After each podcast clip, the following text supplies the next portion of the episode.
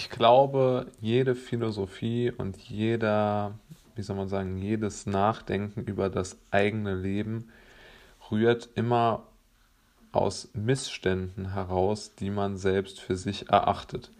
Also ich glaube, Menschen, die gerne philosophieren und sich gerne Gedanken machen, sind in aller Regel keine Menschen, die mit ihrer aktuellen Lage so wahnsinnig zufrieden sind, sondern man, man denkt und entwickelt ja am meisten aus der eigenen Unzufriedenheit heraus. Und ich denke, genau das ist es, was den Menschen wirklich ähm, dann zum Nachdenken bringt, diese Unzufriedenheit. Und ich habe mir überlegt, dass für meine ähm, Philosophie oder für meine Denkrichtung in der Philosophie die vier äh, folgenden Faktoren unheimlich äh, wichtig sind, beziehungsweise über die denke ich am meisten nach oder die würde ich am liebsten geändert sehen. So kann man es dann optimistisch gesehen auch formulieren. Also zuallererst einmal stört mich der Pessimismus erstens an mir selbst, zweitens in der Gesellschaft und drittens ganz speziell in unserem Land auch so eine grundsätzliche Aversion gegenüber Optimismus per se. Und ich weiß nicht genau, woran das liegt, aber ich glaube, schon, dass es in Deutschland eine, eine Haltung gibt, die ganz einfach nicht gerade zu optimistischem Denken ähm, ja, führt, weil wir einfach so sehr in unserer, in unserer ja, vielleicht auch gesellschaftlichen äh, Blase einfach leben, dass wir glauben, unser Leben sei so wie es ist und man könne wenig daran ändern. Und das empfinde ich schon einmal als, als super pessimistischen Gedanken, der mich auch, auch wirklich belastet. Also viele Menschen sagen ja, sie könnten gar nicht verstehen, äh, sie würde das nicht belasten, aber mich belastet es ungemein, dieser, dieser Pessimismus. Und ja, also mein eigener Pessimismus belastet mich, aber irgendwo hm, würde ich schon sagen, dass es Menschen gibt, die auf jeden Fall an ein, ein besseres Leben hätten, wenn sie einfach in einem optimistischer denkenden Volk und Staat aufwachsen würden, weil einfach dann ähm, ihre, ihre komplette Lebensperspektive eine andere wäre. Und ich glaube, das gilt auch für mich. Dann das Zweite, was mein Denken sehr bestimmt, ist die Alltäglichkeit. Also ich mag es überhaupt nicht, wenn sich die Tage so sehr ähneln, ja. Damit habe ich wirklich ein Problem. Und ich mag es auch überhaupt nicht, wenn äh, man einfach also praktisch vor sich hin ähm, denkt und vor sich hin ähm, ja, äh, vegetiert und einfach nur äh, seine, seine, seine alltäglichen Pflichten ausführt. Es mag sein, dass es irgendwie zum Leben gehört, aber ich empfinde diese Gedanken als äußerst äh, negativ und die gefallen mir auch gar nicht. Und vor allen Dingen ist es auch für mich so, dass ich gar nicht diese Freude habe an der Beständigkeit. Es gibt ja Menschen, die diese Beständigkeit total erleichtert, aber für mich ist das nichts. Dann das dritte, das korrespondiert schon auch mit dem zweiten, ist die, das Gefühl, auf der Stelle zu treten. Also wenn ich mich in meinem Alltag so umschaue, dann habe ich immer das Gefühl, auf der Stelle zu treten und das missfällt mir einfach. Ich glaube, da gibt es gar nicht viel mehr zu, sagen. Ich denke, da kann sich jeder schon was drunter vorstellen. Und last but not least äh, natürlich die Alternativlosigkeit. Da habe ich schon viele Folgen darüber gemacht, aber ich finde wirklich, das ist ähm, das Schönste oder wie soll man sagen, das, das Tiefgreifendste, was man philosophisch aufarbeiten kann.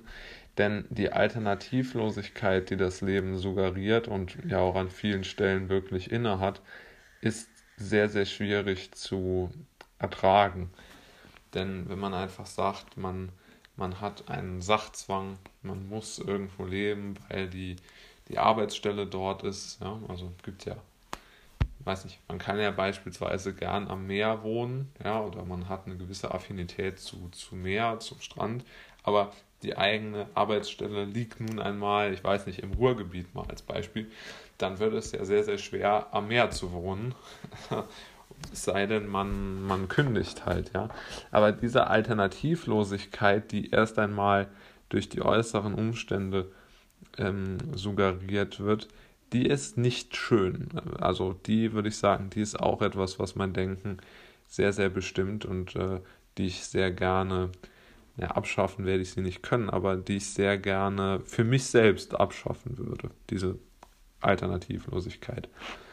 Aber ich habe mir, um das Ganze freudig zu schließen, überlegt, wie man denn dieser Problematik, auch, gilt auch für andere Menschen, die dann ganz andere Punkte auflisten würden, was sie so beschäftigt und was sie zum Philosophieren anregt.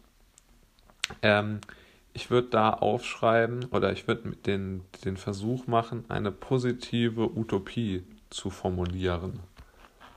Und diese positive Utopie könnte ja folgendes, also jetzt in meinem Fall habe ich mir das überlegt, ich würde, bin großer Fan der Strände, ja, und ich habe mir überlegt, für mich wäre eine positive Utopie, am, am, am Strand zu leben, mal egal in welchem Land, äh, an einem schönen Sommertag und dann dort ein äh, Buch ähm, zu lesen, mit meinem Hund äh, spazieren zu gehen und dann anschließend den, den Podcast aufzunehmen, ein wenig zu schreiben und dann ähm, in eine, ich weiß nicht, in irgendeinem vielleicht zu Hause oder so sich mit, mit, äh, mit, mit Menschen, die man schätzt, äh, zusammenzusetzen und vielleicht äh, dann auch ein wenig zu plaudern, was ich sehr gerne mache und so die, die neuesten ähm, ja, persönlichen Entwicklungen einfach vielleicht Revue passieren zu lassen und auch ein,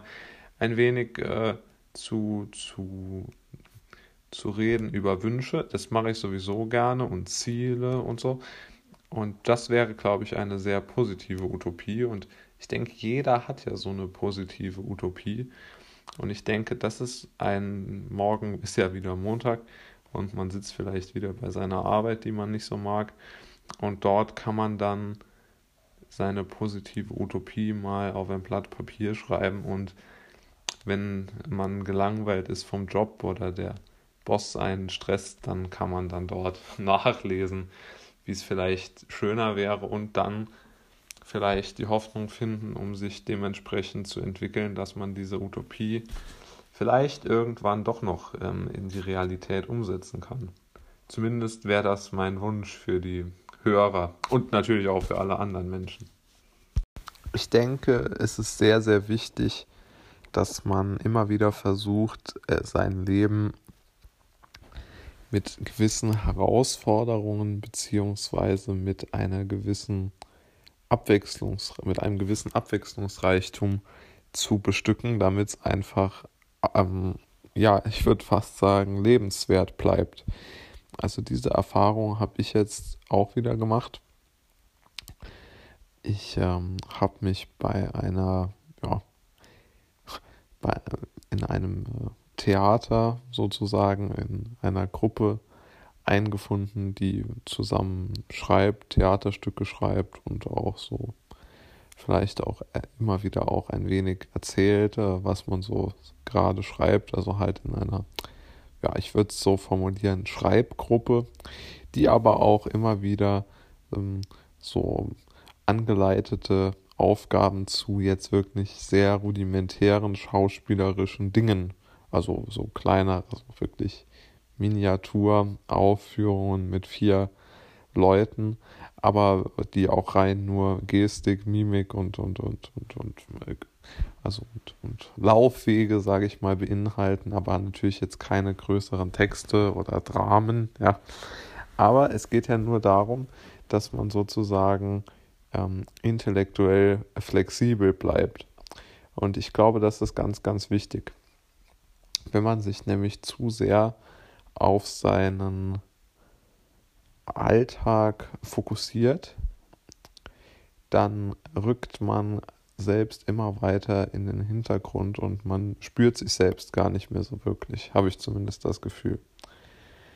Also ich finde, wenn man nichts ändert am, am, am äh, Alltag oder wenn man einfach gar keine Abwechslung erlebt, dann plätschert das Leben so vor sich hin und es plätschert dann irgendwann aus und dann hat man praktisch gar nichts mehr. Ne?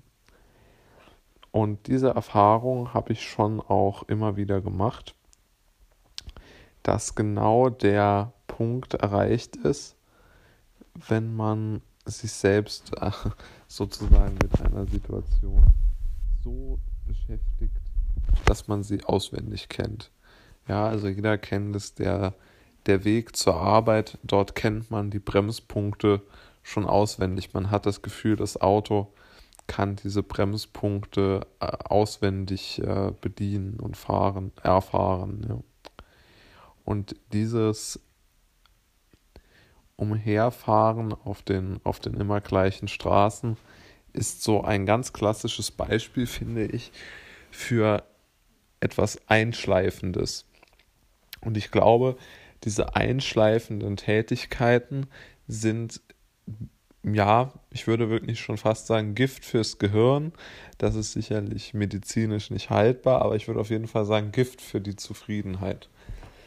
Und ich glaube, es ist immer wesentlich besser, wenn man sich einfach neue ähm, äh, Probleme oder Probleme hört sich wieder so negativ an und so technisch. Ich würde sagen, wenn man sich einfach ähm, einfach, ja, ich würde es vielleicht einfach Dinge nennen, weil es so das allgemeinste Wort ist. Es kann ja alles sein. Also wenn man sich neue Dinge vornimmt, die einen aus der eigenen Komfortzone, ist ja auch so ein Managerbegriff, ich würde einfach sagen, aus dem eigenen Trott herausholen und damit man einfach etwas Neues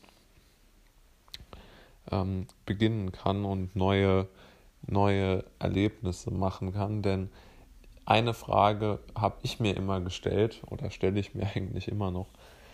Was, an was erinnere ich mich noch von diesem Tag, von diesem heutigen Tag? Und alle Dinge, die diese Eintönigkeit beinhalten, also die Pendelstrecke, das im Büro sitzen, ähm, die ähm, zwangsweise mitbekommenen Gespräche der, der der restlichen Kollegen untereinander. Das sind ja alles Dinge, die man überhaupt nicht wahrnimmt, an die man sich überhaupt nicht zurückerinnert und für die man ja dann auch keinerlei Zufriedenheit ähm, hat. Also man, man liegt dann abends im Bett und fragt sich, wozu war das jetzt heute alles gut? Und zumindest geht es mir so. Und ich denke auch vielen anderen, dass wenn ich diese zum Beispiel zu dieser Theaterschreibgruppe gehe und man, man redet da ja und man spricht da auch mal Privates oder Lustiges, er spricht ja nicht nur bierernst jetzt dort über die über die ähm, über die Themen. Und ähm, ich finde, dass das hat so eine gewisse so einen gewissen Wiedererkennungswert und man hat neue man hat einfach mal was Neues, eine Erfrischung, ja, ein schönes Wort eigentlich. Und ich glaube, genau das fehlt uns allen in unserem Alltag. Aber natürlich können wir da auch gezielt gegensteuern durch Hobbys, durch ähm, auch Beschäftigung mit Themen, mit denen man sich vorher nicht beschäftigt hat. Also man sollte, glaube ich, versuchen, sein Leben, oder ich probiere zumindest in meinem Leben, möglichst viele ereignisreiche Tage zusammenzutragen.